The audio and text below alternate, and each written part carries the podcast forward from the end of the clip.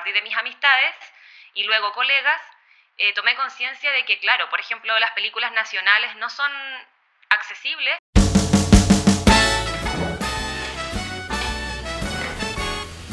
Sí, parece que tengo todo. Hoy me pillaron grabando. Efectivamente, aquí estamos. Ya tengo listo el micrófono, los audífonos, mi deliciosa tacita de café y mientras estoy esperando a mi próximo invitado.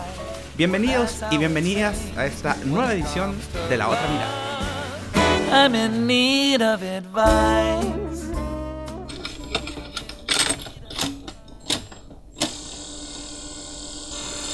Ya no busques más en tu vieja radio cassette.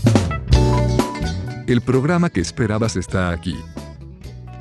El arte de la buena conversación solo necesita que tengamos una taza de buen café y la compañía de Cristian Millán.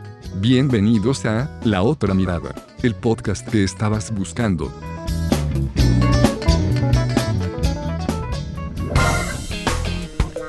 Hola, ¿qué tal? ¿Cómo están? Bienvenidas y bienvenidos a un nuevo episodio de La Otra Mirada, el podcast, capítulo número 18.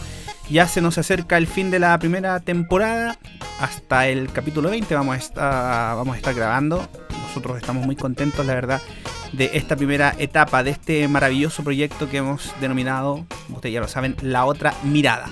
Desde Santiago de Chile, mi nombre es Cristian Millán. Estamos aquí acompañándoles nuevamente desde eh, la región metropolitana. Seguimos en cuarentena por estos lares. Y bueno, nada, decirles que para quienes nos buscan en las redes sociales, ahí aparecemos como la otra mirada en Facebook. Y que todos nuestros capítulos ya están actualizados en eh, nuestra página oficial, en nuestro canal oficial de Spotify. Estamos en Anchor, ahí estamos también en Overcast, eBooks, eh, Apple Podcast, en fin, en todas las plataformas. Quiero agradecer también a quienes hacen posible. Saludos para Rodrigo Moncada, que está a cargo de la sonorización de este y todos los episodios. A los media partners, ahí estamos saludando también a la gente de accesibilidad digital por una accesibilidad universal para todas y todos. Los amigos de Súbete a la Web también hacen posible, por supuesto, que estemos cada semana acompañándoles. Y recuerden que si ustedes quieren escucharnos todos los lunes entre 20 y 21 horas, los amigos de Radio Generación Inclusiva, ahí están, por supuesto, actualizados también con todos y cada uno de nuestros episodios. Bueno, felices de poder conversar hoy día sobre realización accesible, sobre cine, sobre audio descripción y un montón de otros temas interesantes. Es este nuevo capítulo de La Otra Mirada. Bienvenidas, bienvenidos. La otra mirada es presentado por Vegan Choc, productos artesanales veganos. Síguenos en Instagram como Vegan Choc. Somos inspiración y sabor.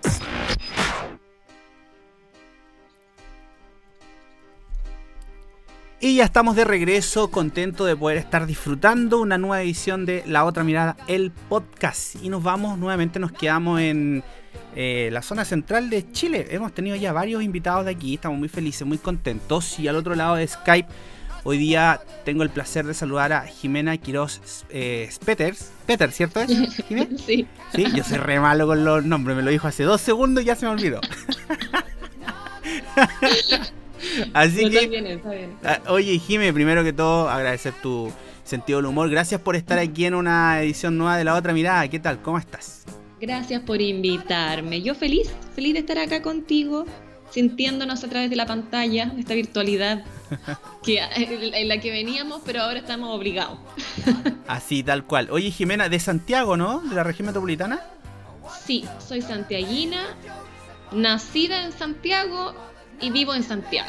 Ya. Así que estoy acá en Santiago instalada. Instalada. Ahora. Sí, bueno, muchísima gente que nos escucha en distintos países, así que contarles que justamente, para que no sepan, estamos aquí en la capital, en la región metropolitana. Jimena, bueno, ya te decía, bienvenida, espero que disfrutemos estos minutitos de conversación. Y porque es súper interesante lo, lo que vamos a charlar. O, tú tenías ahí, estás como trabajando un emprendimiento, eh, tienes ahí tu, tu empresa. Me gustaría primero que tú misma te presentaras, que nos contaras un poquito quién es Jimena y a qué te dedicas. Bueno, primero que nada, gracias por la invitación. Yo feliz.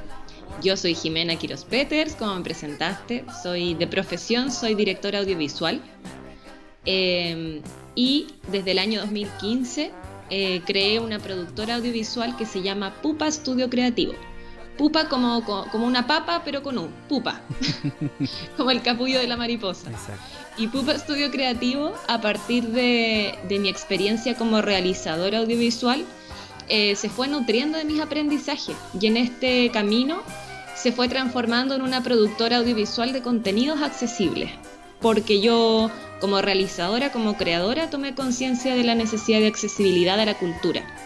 Entonces lo incorporé a mis trabajos creativos, tanto en cine como en otras áreas, por ejemplo, la escritura, la fotografía, bueno, todo lo que es creación. Y al incorporarlo decidí también eh, brindarlo como herramientas de accesibilidad, este aprendizaje a otras producciones, a otras creaciones.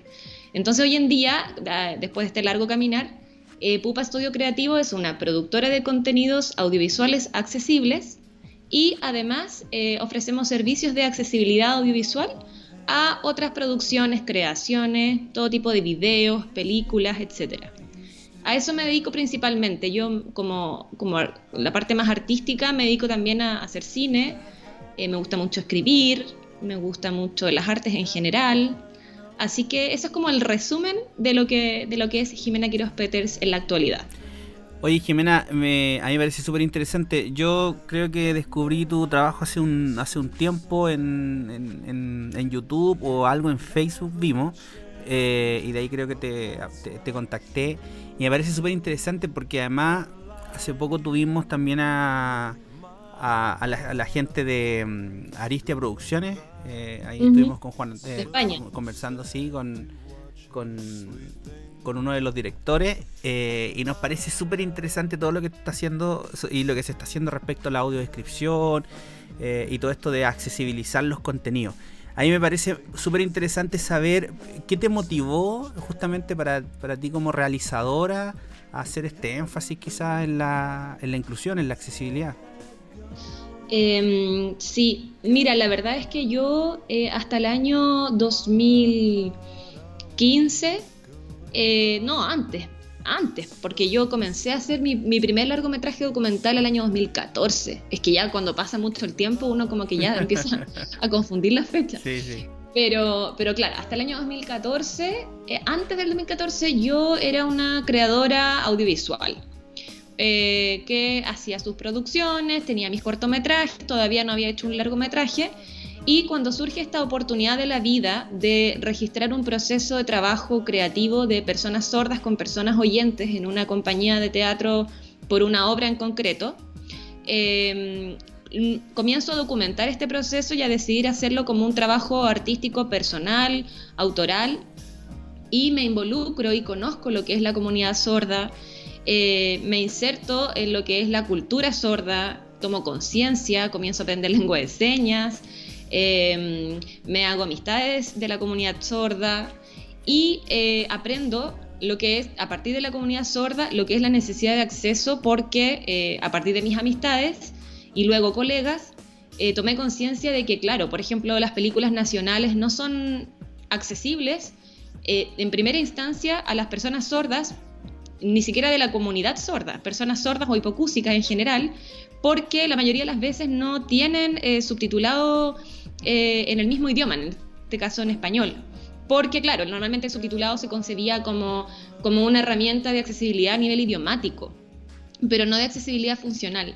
Entonces, claro, las películas chilenas, como, claro, todas hablaban acá en español, no, no se veía esa necesidad de subtitularlas además en español, con las descripciones pertinentes para la accesibilidad a las personas sordas. Desde ahí partió. Después, obviamente, bueno, la peli que yo hice, este largometraje documental que se llama Resonancia, em, la peli, bueno, tiene por protagonistas a cuatro personas sordas, dos hombres y dos mujeres.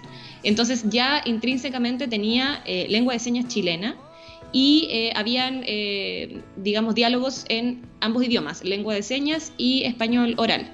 Entonces la película en sí misma, creativamente, en su propuesta artística, tiene eh, subtitulado en dos, o sea, en castellano, pero con diferenciación de color por dependiendo de quién hablaba. Y tomé conciencia de eso y bueno, ya lo hice parte de la parte ya creativa. eh, y la parte de la interpretación en lengua de señas que surgió también a partir de lo mismo.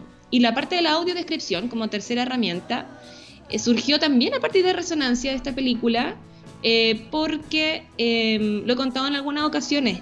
nosotros hicimos cuando terminamos ya con la peli, el 2016 se estrenó en la Cineteca Nacional de Chile y terminamos y yo dije, ya, pero esto no queda acá, hay que seguir.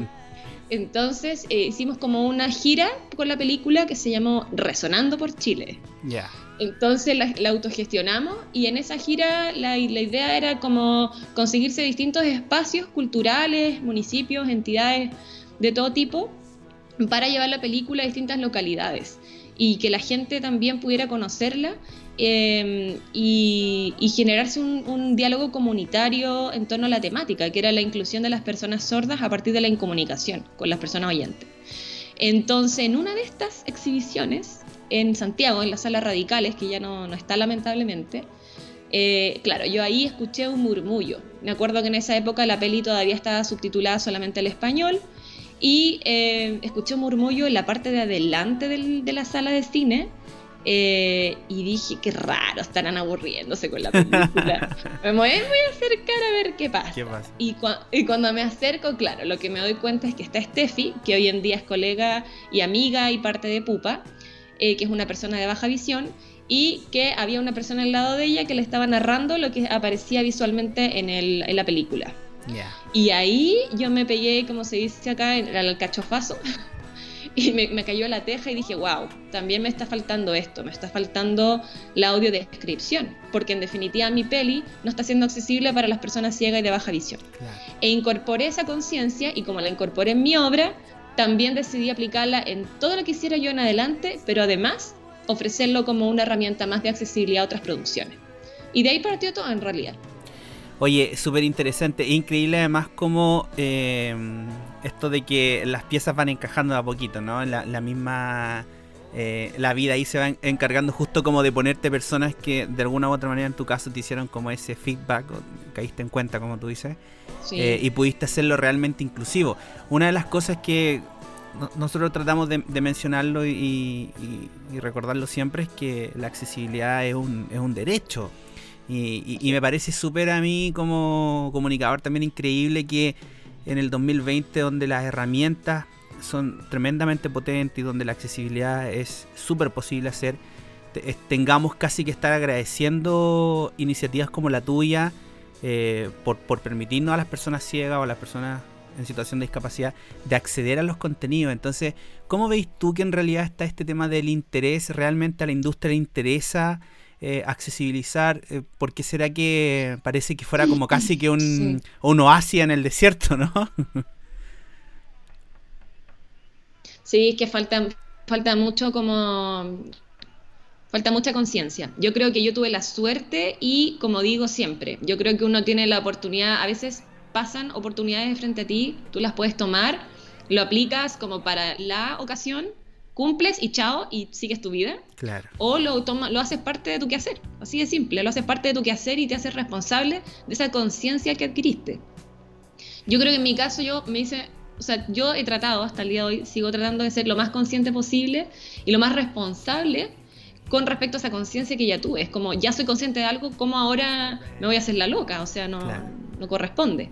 Eh, y ah, en mi caso, desde mi caminar, eh, he visto que, claro, desde el año 2014 hasta la fecha, han pasado seis años, eh, han surgido iniciativas ya, pero a partir de, normativas, ¿cierto? Mm. Eh, la Convención de la ONU, después su baja jurídica aquí en nuestro país, que es un país que se sumó a la causa en definitiva, pero todo desde una perspectiva como normativa, que yo creo que poca gente realmente comprende en su profundidad y en su em, real incidencia en la vida de las personas.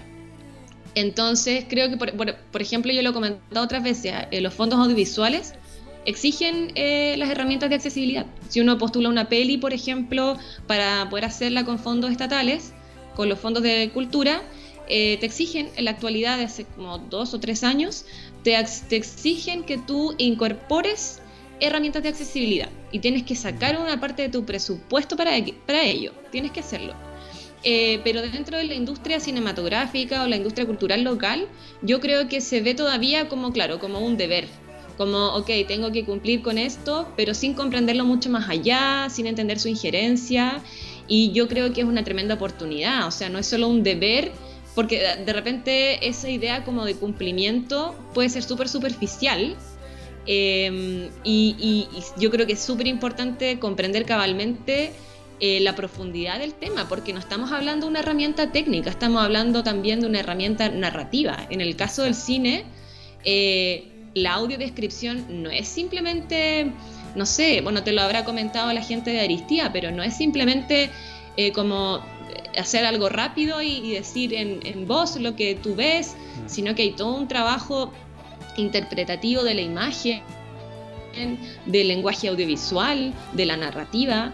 Y eso es, eso es una dedicación y eso es también comprender al público que estás llegando, porque la experiencia cinematográfica en el fondo es la forma con la que se puede llegar a las personas ciegas o de baja visión, además del sonido propio de la obra.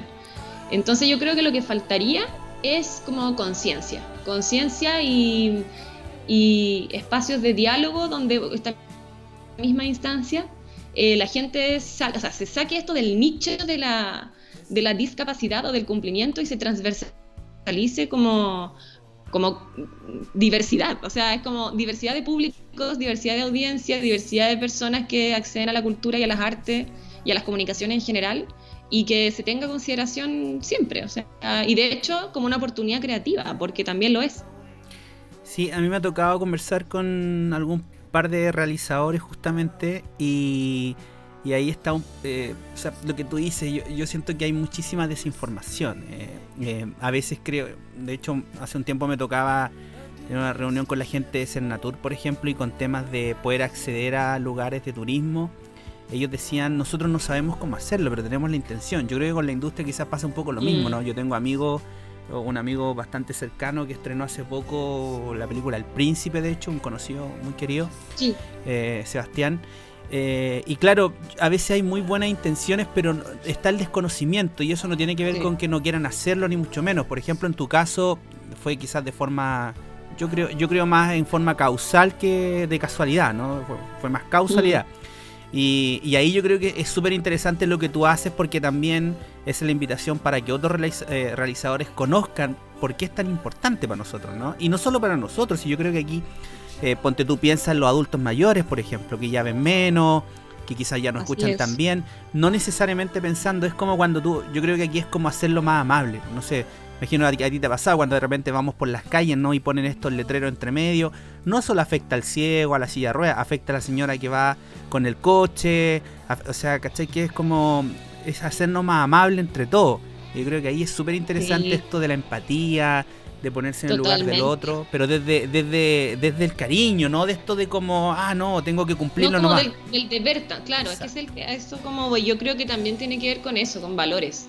De hecho, lo hablamos con uno de los intérpretes de Pupa el otro día, que de pronto, de pronto es, es como, simplemente es como, va vinculado a los valores, a los valores de, de lo que tú dices, de, de, de la empatía, de tener, o sea, de, de- antes de hacer cualquier cosa, pensar, eh, ya, ¿quién lo va a ver o quién lo va a oír? ¿Quién, quién lo va a percibir esto? ¿Quién, o sea, yo creo que también tiene que ver con eso, con, con antes del deber, el ser, Sí. el ser, o sea, el quién soy, quién es, y pensar en, en, en que todos, y, y que la mayoría de las personas funcionamos desde el sentir. Entonces, claro, es súper importante y yo creo que, bueno, algo que nosotros hacemos también desde Pupa y que cuando, no sé, realizamos algún servicio, yo siempre procuro eh, no simplemente entregar un servicio eh, y ya, sino que tener una conversación, poder eh, compartir conocimientos, de repente en terminología adecuada o también que se entiendan cómo son los procesos de trabajo, cómo inciden en las personas, cómo las herramientas de accesibilidad tienen su injerencia en las personas que la van a, percibir, o sea, que entiendan que no sea un servicio y ya ponme el, chántame el audio, chántame el recuadro con el intérprete, no, que se entienda un poquito más allá el contexto. Y el que realmente lo quiera tomar esa información la va a hacer parte de su quehacer seguro. Sí. Pero, pero no dejarlo como algo tampoco hermético, porque ahí es donde estamos mal. La idea es compartir también la información y, y por eso también desde Pupa es algo que, que- que tratamos de hacer siempre. O sea, si bien es una empresa, siempre estamos tratando de compartir y de dar información y de generar como un espacio de, de compartir experiencia y aprendizaje a nivel comunitario. Sí, a mí me pasa con eso que siento que es tan importante estas sinergias que se hacen también con los demás. Eh, ahí cuando tú contaste, por ejemplo, en el caso de Steffi que, que estaba ese día y que te hace ese feedback, mira cómo, Sí. mira cómo resulta tan, tan amoroso y tan bonito esto de, de empezar a colaborar, ¿no? Eh, a veces sucede esto que se tienen súper buenas intenciones, pero que no necesariamente tienes, son, a- a- cuando se llevan a la práctica son funcionales o sirven. Mm. Recuerdo hace mucho Mm. tiempo, esta cuestión la he contado varias veces, pero hace mucho tiempo cuando en Metro se hizo esto de poner letrero en braille, alguna vez me tocó encontrar. Primero tenía necesitaba a alguien para encontrar el letrero, o sea que ya era una Ah, ridícula. claro. Y luego Mm. era que estaban al revés. Entonces Oh, ¿en me serio? tocó en alguna expo, por ejemplo, con alguna empresa conocida que mm, lo mostraban como un gran avance de ellos, estos, estos como folletos en braille, pero que lo que habían hecho que para que calzara montaron todas las líneas una sobre otra y, y al final no se leía nada, era como un rayador así.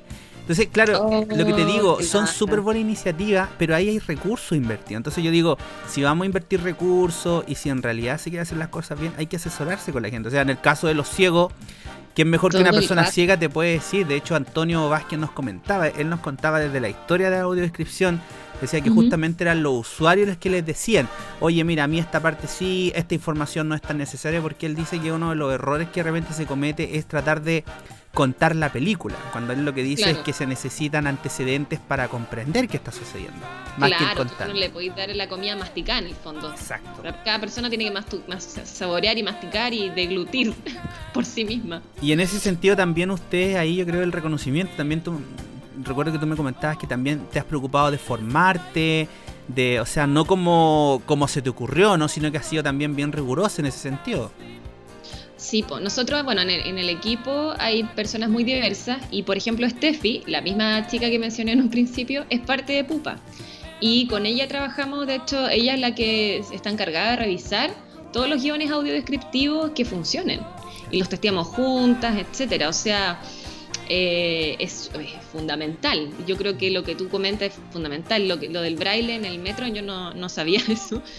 Pero es fome porque también hay una inversión, como tú dices, muy, muy grande y eh, se pierde, se pierde dinero, recursos, esfuerzo, es fome. Entonces, eso se, todo eso esfuerzo eh, debería involucrar siempre al público objetivo de las herramientas de accesibilidad que se hacen y siempre tener conciencia de la cadena de accesibilidad también. Porque hay una cadena, o sea, es, es como lo que tú dices, cómo llegas a ese punto. Para llegar a ese punto tiene que haber otra etapa, otro, otra parte de la accesibilidad que tiene que estar cumplida también. En el caso mío, claro, nosotros siempre trabajamos en equipo y, y siempre se testea, por ejemplo, en el caso de la audiodescripción, se hace ese trabajo. Y yo también he, he procurado, claro, eh, informarme académicamente, leer, investigar, consultar. Eh, ahora me estoy, estoy muy feliz, estoy muy feliz, porque ya entregué mi proyecto final de, de especialización en accesibilidad justamente en España. Eh, se llama Experto en Accesibilidad a la Cultura y a las Comunicaciones.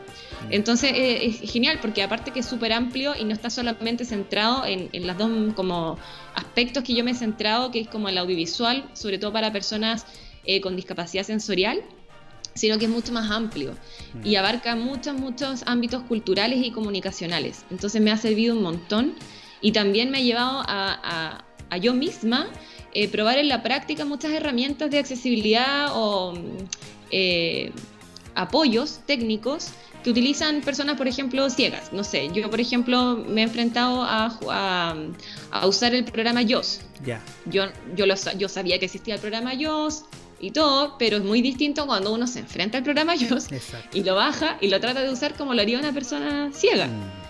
En mi caso fue así, yo quedé así, las veces que lo, lo- lo tuve que hacer por trabajos prácticos fue como, ¡guau! Porque es, es heavy, es como otra percepción de la realidad. Y, y también los comandos y cómo recorrer las páginas web, por ejemplo, con el tabulador, con los comandos específicos.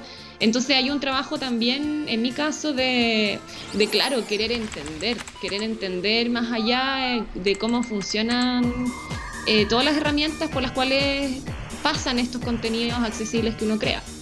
Sí, me parece súper bien porque en realidad es como hacerlo más exper- experiencial, ¿no? M- Más que, más que solo estar ahí como un mero observador.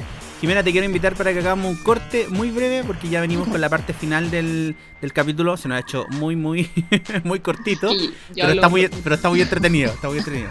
¿Te parece que vamos a la pausa y, al, y, al- y a la vuelta nos cuentes? Porque hay una cosa bien interesante que nos quieres comentar. Hacemos una y ya regresamos. Sí, ok. Interesantes invitados. Bien, gracias a Dios. Acá estamos a cuarentenada total. compartir, que podemos hacer los podcasts, que podemos comer rico o darnos el tiempo para cocinar mejor. Ay, es que yo me estoy tomando aquí mi tecito. Situaciones de la vida diaria.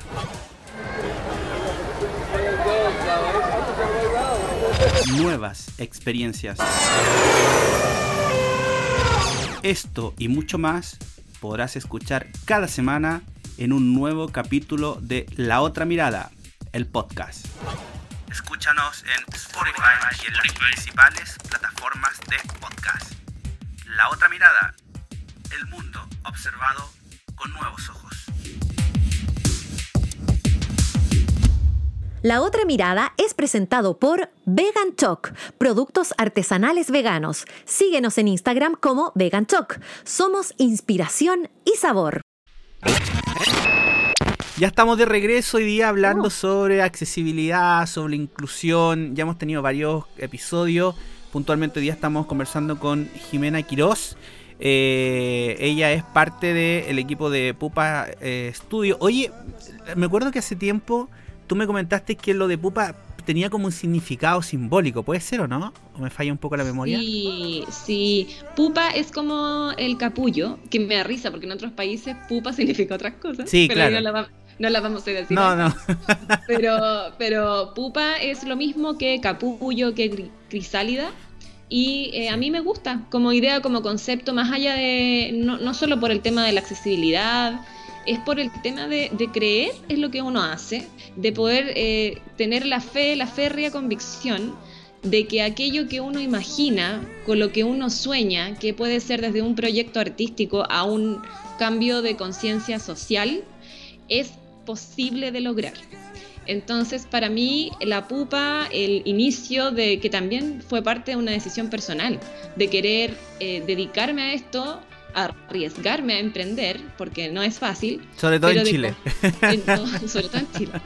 Pero confiar, confiar en que eh, vamos y que lo que está dentro de la cabecita loca de uno, de una, se puede conseguir. Tanto una película en la que uno tiene que hacer un esfuerzo porque tienen que crear un equipo y convencer a un equipo de que crean tu historia y que vamos para adelante y puede ser la locura más descabellada. Pero se hace y cuando la peli está terminada uno dice, wow, creamos una realidad nueva. Ese concepto llevado a la sociedad, al cambio de mentalidad, a hacer, a, a hacer un mundo más amoroso entre todos y todas, es lo que yo quería transmitir en esta pu- pupa, en este capullo en el cual es, es posible esa transformación, desde una oruga hasta una mariposa, que es como el concepto metafórico, pero obviamente aplica a lo que acabo de decir. Sí, y a la vida en general también, que, que está Y a la vida, y a la vida y a los procesos.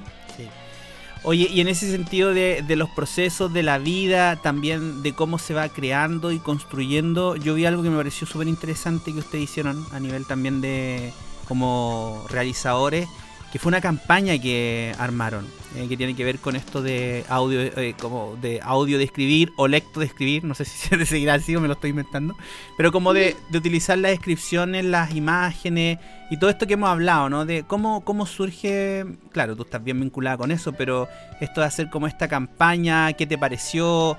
¿Cuál fue el feedback que te, que te hicieron? Y contarnos un poquito para quienes no la vieron de qué se trató esa campaña. Mira, la campaña, eh, paso el dato, está a disposición. Son cuatro videos mm, que no duran más de cinco minutos cada uno. De hecho, el más largo dura como cinco. Que está enfocada, se llama Seamos Accesibles y está enfocada a que las personas en general eh, tengan datos prácticos de cómo pueden ser más accesibles eh, cuando publican contenidos en Internet, sobre todo ponte tú en las redes sociales. Mm. Eh, ¿Por qué? Porque básicamente estamos en periodo de pandemia, cuarentena y todo el uso del Internet y las redes sociales se multiplicó muchísimo, ya es como la base del- de la convivencia ciudadana, social. Estalló. Internet. Estalló. Es como así. todo. Sí, sí. Entonces, era súper importante para mí poder también retribuir el aprendizaje eh, internalizado en este tiempo y poder compartir con las personas, con la gente, eh, parte de algunos tips importantes que, que eran importantes para, para, ¿cómo se llama? Para, para que fueran más accesibles en su, en su publicación. Entonces, por ejemplo, hay un video que es enfocado a eh, justamente la descripción de las fotografías que en el fondo es para justamente que los lectores de pantalla, eh, como JOS, NVDA, etcétera, puedan leer las descripciones de imágenes que publicamos, no sé, en nuestro Facebook, en nuestro Instagram, en las páginas web, eh, porque las personas ciegas de baja visión, ¿de qué otra manera eh, acceden a esas imágenes? Y digamos, Bueno. disculpa que te haga el Sí. paréntesis, Jimena, digamos que además hoy día, eh, afortunadamente, tanto Facebook como Instagram permiten hacer esto, que esto no siempre se ha podido hacer. Eh, incluso es más, eh, yo creo que también ahí juega, volvemos a lo mismo de hace un rato, ¿no? Como el, el- el paréntesis como que se extiende un poquito a lo de la empatía, porque claro, hay veces que por ejemplo en el caso de Facebook tiene un límite de palabras que tú puedes utilizar. Entonces me parecía súper interesante esto como de... Hay gente que lo que está haciendo y nosotros lo tenemos incluso incorporado que al principio del texto ponemos si lo que queremos es detallar un poquito más la imagen. Eso también es una forma de, de hacernos parte y ser parte todos y todas también. Y ahí, ahí me pareció súper interesante la iniciativa de usted. Disculpa que te, que te hice un paréntesis. ahí. Sí, no, bacán. Es verdad, es verdad. Claro, uno puede hacerlo por texto alternativo Mm. o con límite de espacio o ya hice la, la, descripción de la imagen que es visible para todo el mundo y que también eso tiene un pro, de que en el fondo la gente se entera de que de que de esto, o sea, se entera de que hay una posibilidad y que hay personas que necesitan acceder a las imágenes de esa forma, porque la gente no se lo cuestiona, o sea, de repente ni siquiera existe la no, no, no es que esté la idea, no, no, no está. Eh, bueno, las otras tres cápsulas eran enfocadas a una lengua de señas, a la importancia de la lengua de señas y también aclarar un poquito algunos términos que a veces generan confusión. Ya. Eh, la otra era en torno al diseño accesible, por ejemplo, material gráfico que, por ejemplo, tuviera un buen contraste para las personas de baja visión. Eh, y el otro era sobre el subtitulado, diferenciando un poco lo que es el subtitulado convencional del descriptivo que está enfocado eh, con mucho más minuciosidad a el detalle de lo que son los sonidos, los efectos sonoros, la música, la identificación de personajes, etcétera. Así que sí, por eso lo hicimos. Son cuatro videos que están disponibles. Yo feliz que la gente los use. Están en el canal YouTube de Pupa, están en nuestras redes sociales y fueron creados para compartir eh, con la comunidad lo que hemos aprendido y poder eh, incentivar a que la gente se anime a hacer pequeños ajustes, pequeñas adaptaciones, e internalizar esto y aplicarlo en su cotidiano eh, con pequeñas acciones. No cuesta mucho pero hay que enterarse. Entonces nosotros quisimos hacerles enterarse. Oye, ¿y qué tal fue la, la experiencia? ¿Recibiste feedback? Eh, ¿La gente te comenta? Me parece súper interesante esto de que cuando la gente, muchas cosas que no tiene idea, y que cuando se encuentra con situaciones como esta, de pronto te pregunta, él le provoca curiosidad y eso va haciendo que es él, él o ella le comente a otro. En tu caso, ¿te, te, te- te hicieron algún comentario? ¿Recibiste como algún feedback de la campaña? Sí, o sea, en general encuentro que, se, me di cuenta que se compartió bastante.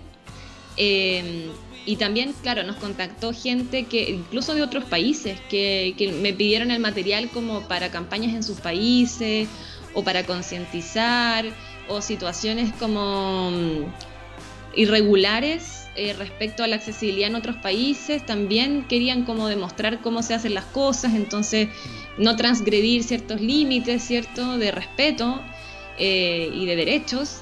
Y, fue genial porque yo dije, obvio, o sea, usen el material libremente porque para eso está. Y en general mucho agradecimiento, mucho compartir. Y yo lo veo en realidad como, como semillas, como semillas, como en realidad en el alcance uno nunca es insospechado. Yo creo que el alcance es insospechado porque parte y de ahí uno no sabe cuánto más allá va a incidir, quizá una persona le, le impactó en el alma Claro. y a partir de eso, así como me pasó a mí con la Steffi algún día, le va, le va a generar un cambio también de conciencia, no lo sé. Sí. Pero y en general como súper buena eh, recepción y, y gente compartiendo, gente agradecida, gente aprendiendo cosas, así que no, yo feliz, estoy súper contenta. Aparte se está utilizando también a nivel educativo, me han contado que el material se va a mostrar en, en otros espacios también, como y como está libre y es accesible, entonces... Qué mejor. qué mejor.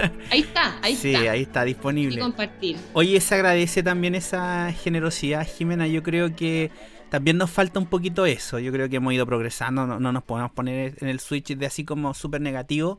Pero sí que es cierto que a veces hay como esa cosa con el, con el, el conocimiento, ¿no? Como esto de que, no, si lo cuento por ahí, no sé qué.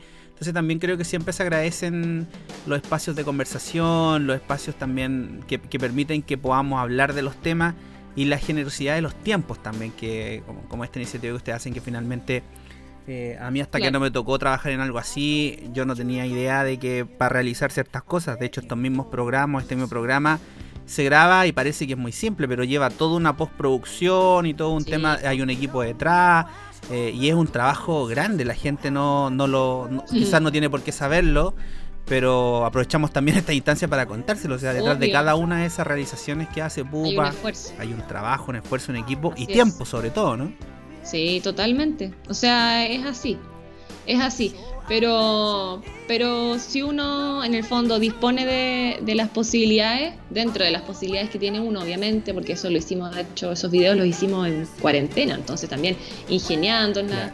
Pero, pero yo creo que, que es una forma de retribuir y también de, de lo mismo que te decía antes, del, del creer en lo que uno hace, creer para crear, creer en lo que uno hace. Entonces, para mí, ponte tú esto de la accesibilidad audiovisual o en general la accesibilidad a nivel creativo, no es como simplemente un servicio, es, es una forma de entender la vida, es, las ganas también de, de aportar al mundo, es una convicción. Entonces, desde ahí es que uno no funciona simplemente como Pupa, no es una empresa que funcione con la mirada convencional de una empresa que se guía solo por ámbitos lucrativos, sino que tiene un- un- una base profunda y genuina de creer en lo que se hace y de hacerlo con un fin, de que es un trabajo, es un trabajo.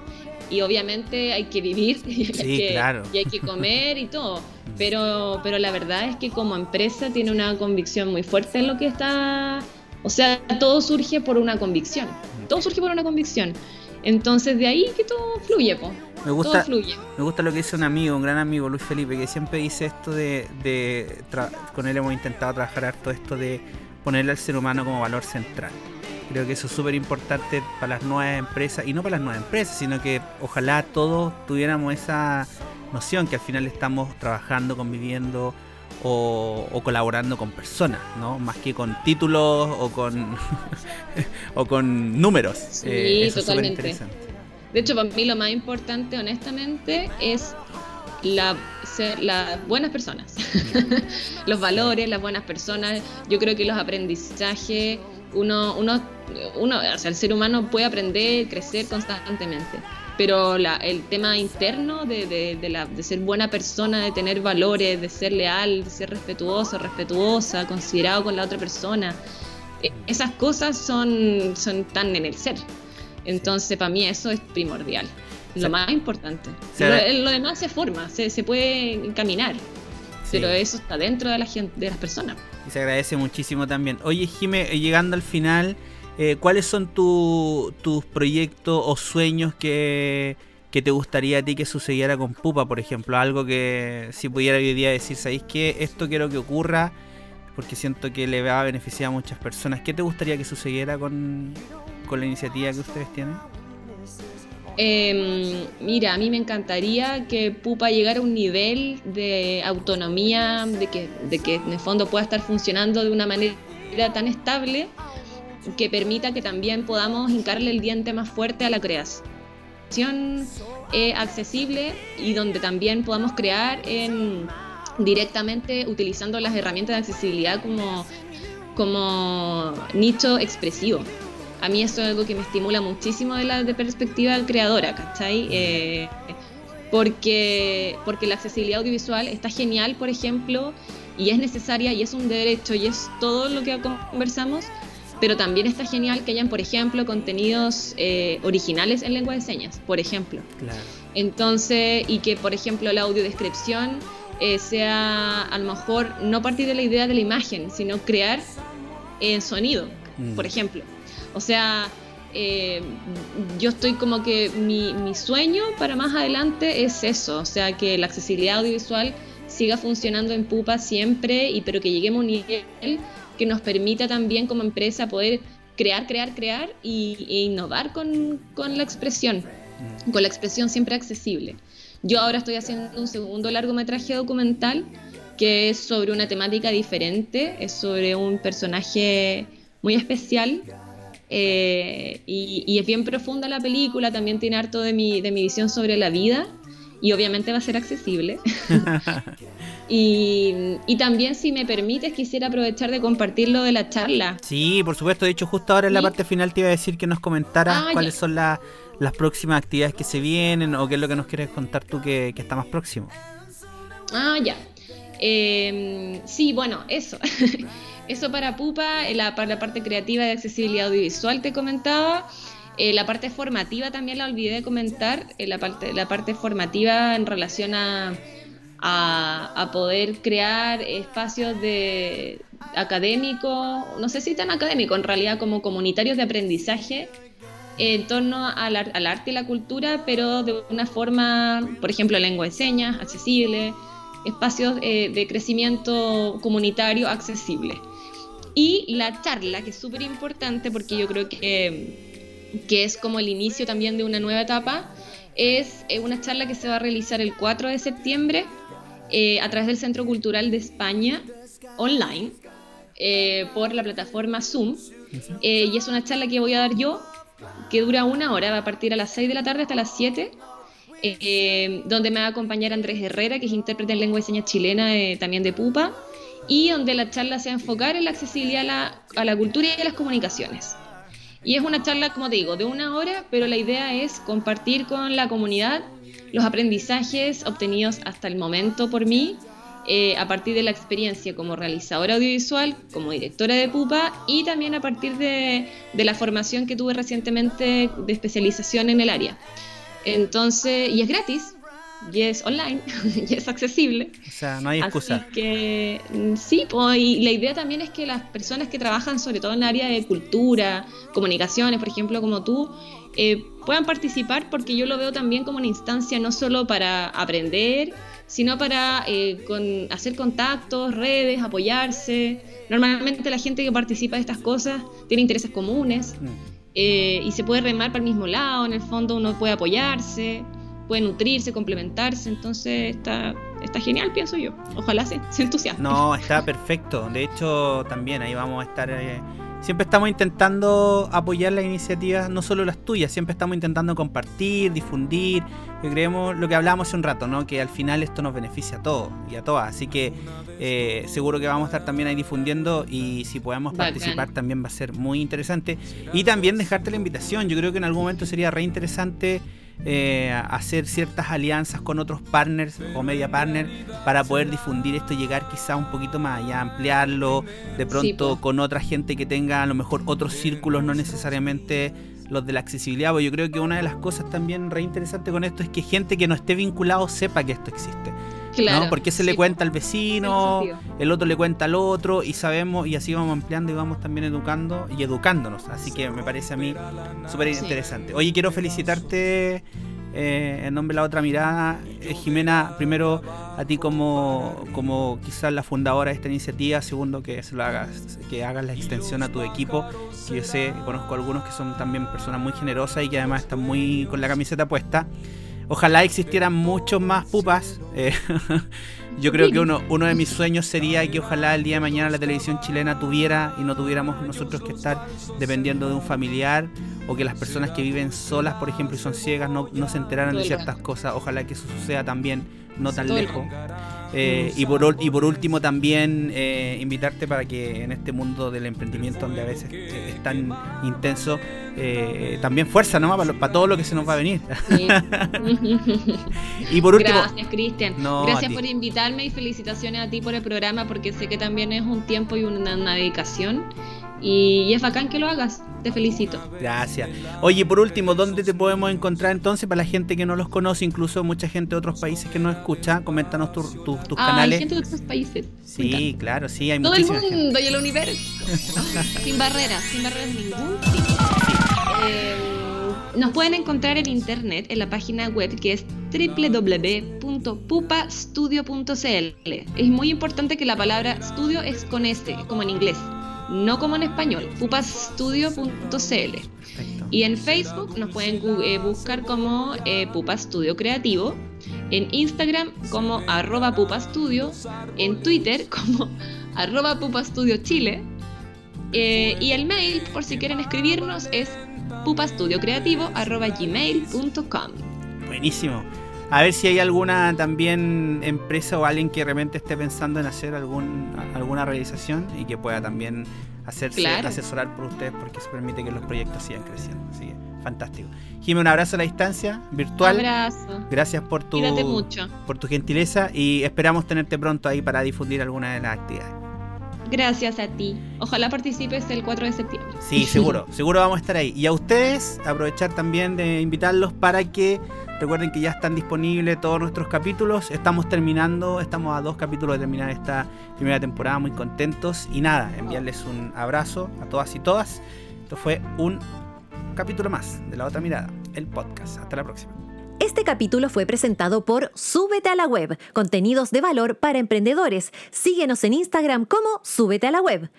Vegan Choc, productos artesanales veganos. Síguenos en Instagram como Vegan Choc y disfruta de nuestra inspiración y sabor. Aquí concluye el capítulo de hoy de La otra mirada. Ya regresaremos con más conversación, un buen café y la compañía de Cristian Millán. Hasta la próxima.